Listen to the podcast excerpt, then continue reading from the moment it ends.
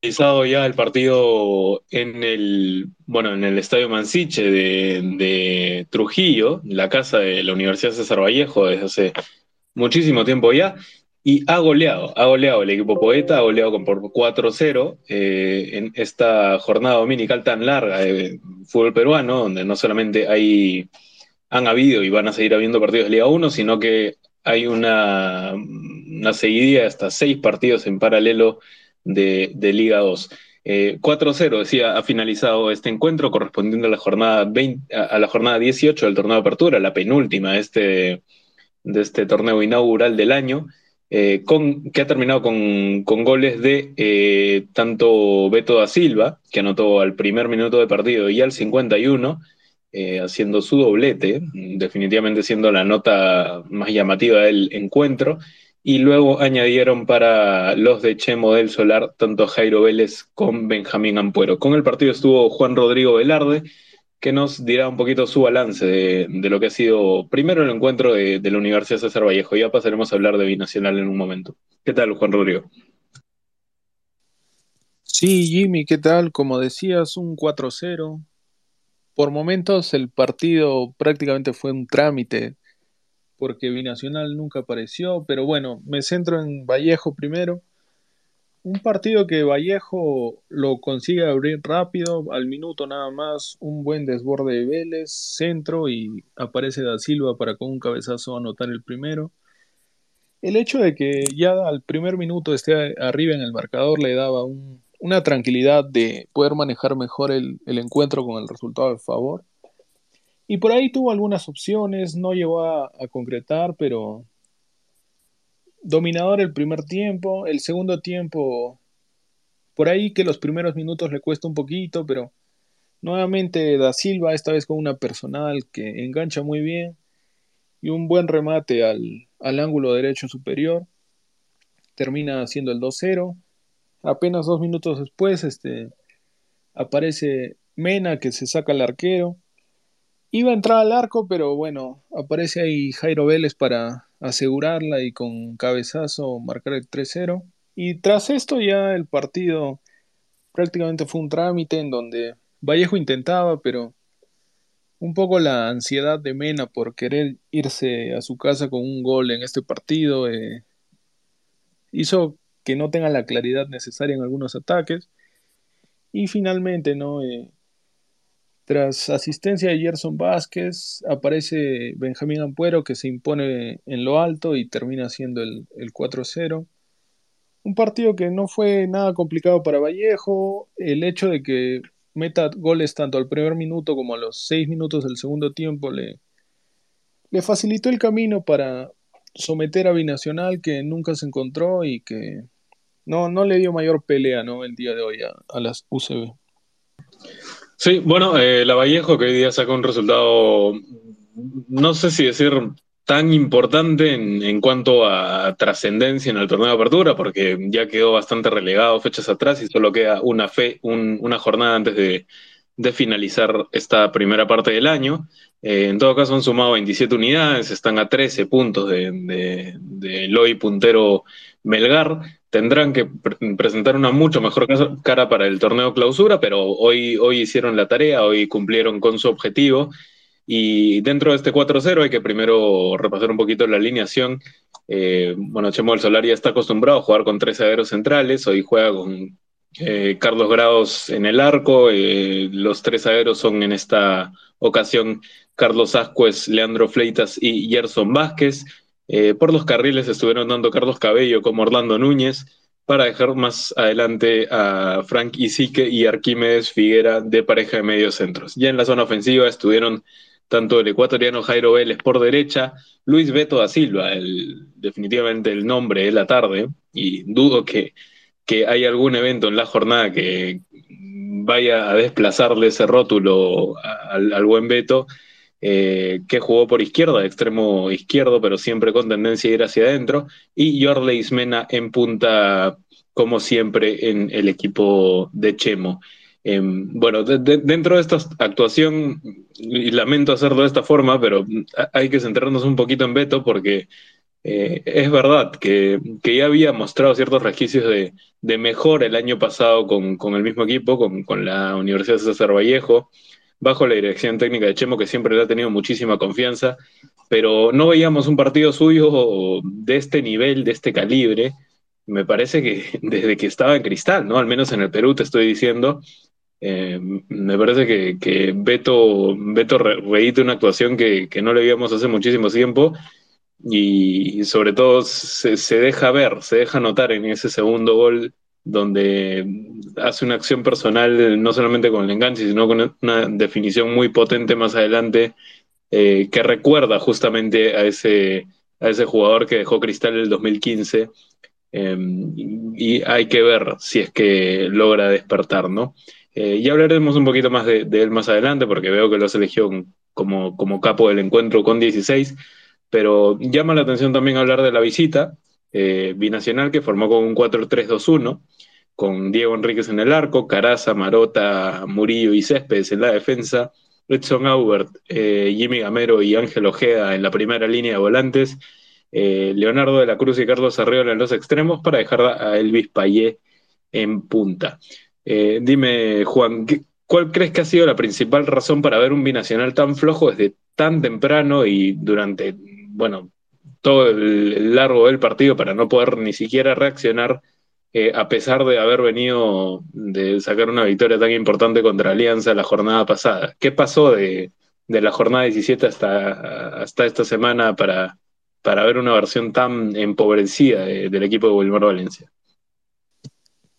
Sí, Binacional es, eh, bueno, además de que venía dejando en banca a jugadores importantes, ¿no? Como Cedrón o, Andy Polar, eh, venía también con el, con el golpe que recibe, ¿no? Al primer minuto ya ir 1-0.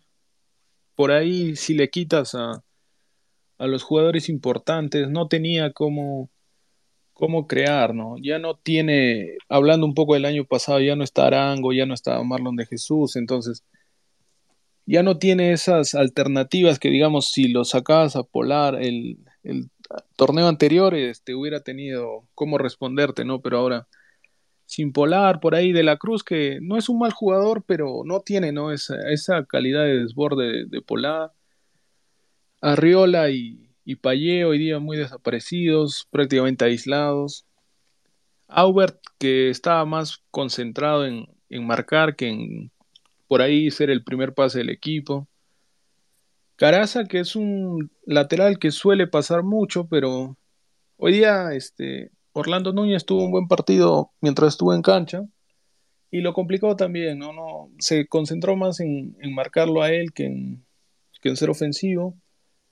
Entonces, por ahí que me parece que le faltó un jugador indispensable para Binacional, viene siendo Andy Polar, y que es un jugador que si no está en el campo de juego, lo siente mucho, ¿no? El, conjunto altiplánico, entonces me parece que sumada al primer gol rápido, más esa falta de del diferente que tiene, ¿no? El conjunto de Juliaca, no, no le encontró la mano. Ahora, entra Cedrón y entra Polar los, justo para el inicio del segundo tiempo, y es ahí donde casi cerca de siete minutos mejora Binacional, tienen incluso un Polar tiene un tiro libre que la lanzas debajo de la barrera y muy bien grados para responder.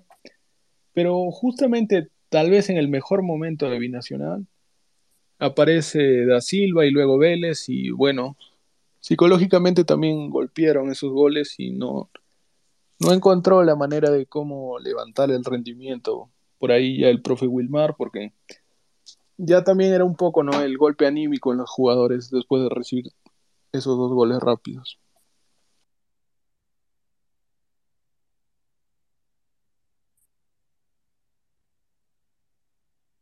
Sí, bueno, es una frase un poco hecha, pero el fútbol es un estado de ánimo y definitivamente que, después de recibir dos goles tan, tan seguidos como el, segundo de Beto y el primero de Vélez, que representaron el 2 a 0 y el 3 0 respectivamente, eh, ya, ya ha resultado un poquito complicado para Binacional eh, reaccionar eh, o amenazar el, marcador, siendo ya una goleada la que se presentaba en ese momento, a pesar de que, como bien dices, ya estaban tanto Andy Polar y Víctor Cedrón en el campo de juego, que ingresaron junto a Marcos Ortiz eh, en el lugar de Leonardo de la Cruz, Carlos Caraza y Carlos Arriola.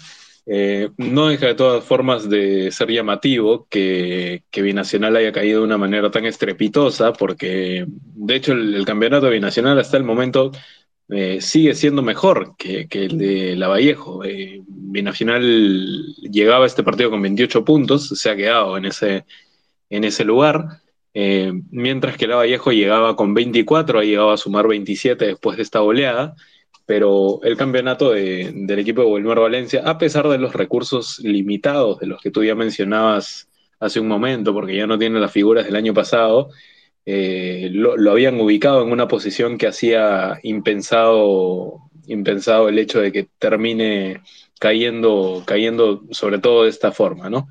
Pero bueno, eh, como te decía hace un momento, quería centrar esto, el Spaces de este partido, un poquito en lo que ha sido el capo, en Luis Beto da Silva, que, de quien, bueno, este, veo un puntaje de 16 y sobre todo eh, muchísimos comentarios, eh, tanto en redes sociales como en grupos. Se, está hablando muchísimo de él por, por, por, la actuación que, que ha venido teniendo bueno, que ha tenido el día de hoy particularmente, porque no, no es que haya tenido un campeonato particularmente especial, pero, pero hoy hace, hace un, tiene un día bastante iluminado, no solamente por los dos goles, sino por un par de detalles que deja en el juego. Eh, y, bueno, no, no, sé, no sé si, si coincidirás conmigo, Juan, pero creo que todos estamos esperando un despertar de Beto, ¿no? Sí, como, como decías, este, el destacado de hoy es Da Silva. Es un jugador que esta campaña sí ha podido jugar más minutos. Sumado a la confianza que le tiene Chemo, este, suma mucho para él, ¿no? Porque recordemos que era un jugador que se lesionaba constantemente, entonces es de esos jugadores que necesita esa seguidilla de partidos para agarrar el, ritmo necesario. Porque el talento lo tiene, ¿no? Pero un poco lo que le faltaba era afianzarse físicamente para poder completar partidos consecutivos. Y es lo que ha logrado este año. Eh, bueno, buen trabajo de, parte del comando técnico de Chemo también, que está trabajando seguramente un énfasis especial en la parte física de Da Silva. Y este, hoy se vio un poco ¿no? de ese Da Silva que, que con actuaciones que tuvo en Cristal pudo salir a Holanda. Entonces, el primer gol, bueno, es una, un buen posicionamiento que tiene y luego ubica bien la pelota con el cabezazo. Y para el segundo gol eh, hizo recordar mucho el, el gol que le marca con Cristal a Vallejo, en donde a partir de potencia física y habilidad para enganchar a los jugadores, hoy hace algo parecido, ¿no? Eh, toma el balón, encara engancha muy bien y bueno, su remate también fue muy, muy bien colocado, que por más que Enriquez hubiera eh, tal vez pensado que el remate iba a ir colocado en esa posición, no, no hubiera podido sacar el remate. Después de los goles también tuvo por momentos este, movimientos interesantes, ¿no? que ya se le conoce mucho que suele ir por diagonales, eh, la potencia de remate que tiene por momentos este, alternaba ¿no? con Vélez tanto por derecha como por izquierda y, generó peligro por ambos lados.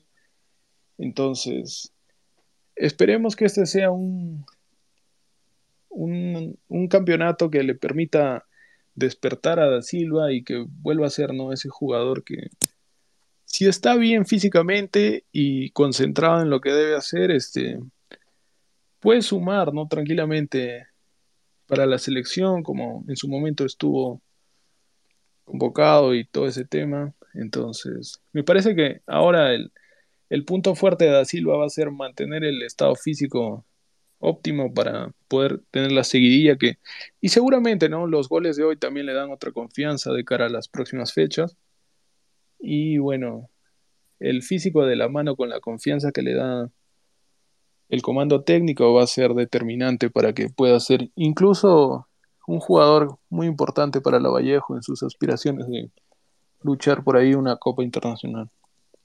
Sí, a mí también me hacía acordar ese segundo gol, sobre todo por el enganche en una zona tan congestionada, al, gol que hace en un amistoso de Perú eh, contra Trinidad y Tobago, donde, bueno, justo entrando al área, engancha de izquierda hacia, hacia derecha y, define, en esa ocasión con sutileza y define con más potencia, pero en fin, eh, creo que las condiciones de, de Beto son bastante conocidas y con los minutos que mencionas, eh, hay que ver si es que, si es que termina bueno, eh, volviendo al nivel que, algún, en algún momento tuvo, no solamente con Cristal, sino más adelante en el PSV Young, cuando todavía seguía siendo una promesa el fútbol peruano.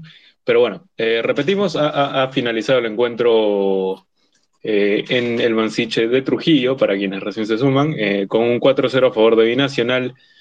doblete de Beto da Silva, añadieron también Jairo Vélez al minuto 53 y Benjamín Ampuero al 82. Eh, en el Mansiche de Trujillo, con una correcta, aceptable actuación arbitral, una cuarteta que estuvo hoy liderada por Bruno Pérez y asistida por Gabriela Moreno, Aristides, Aristides Baltasar y José Lora, que terminaron recibiendo un puntaje de 14. Entonces, eso ha sido todo por el partido de hoy. Eh, no dejen de sintonizar a Chalaca porque, como mencionaba al inicio del Spaces, hay bastante Liga 2 y acaba de arrancar también el partido de, de Huancayo contra Universitario, así que hay mucho fútbol que ver en esta jornada dominical. Gracias con nosotros, eh, que ya será que ya nos verán en la próxima. Eh, gracias Juan Rodrigo, gracias a quienes nos han escuchado. Eh, bueno, con esto concluimos el Spaces de hoy. Vallejo 4, Binacional 0. Gracias.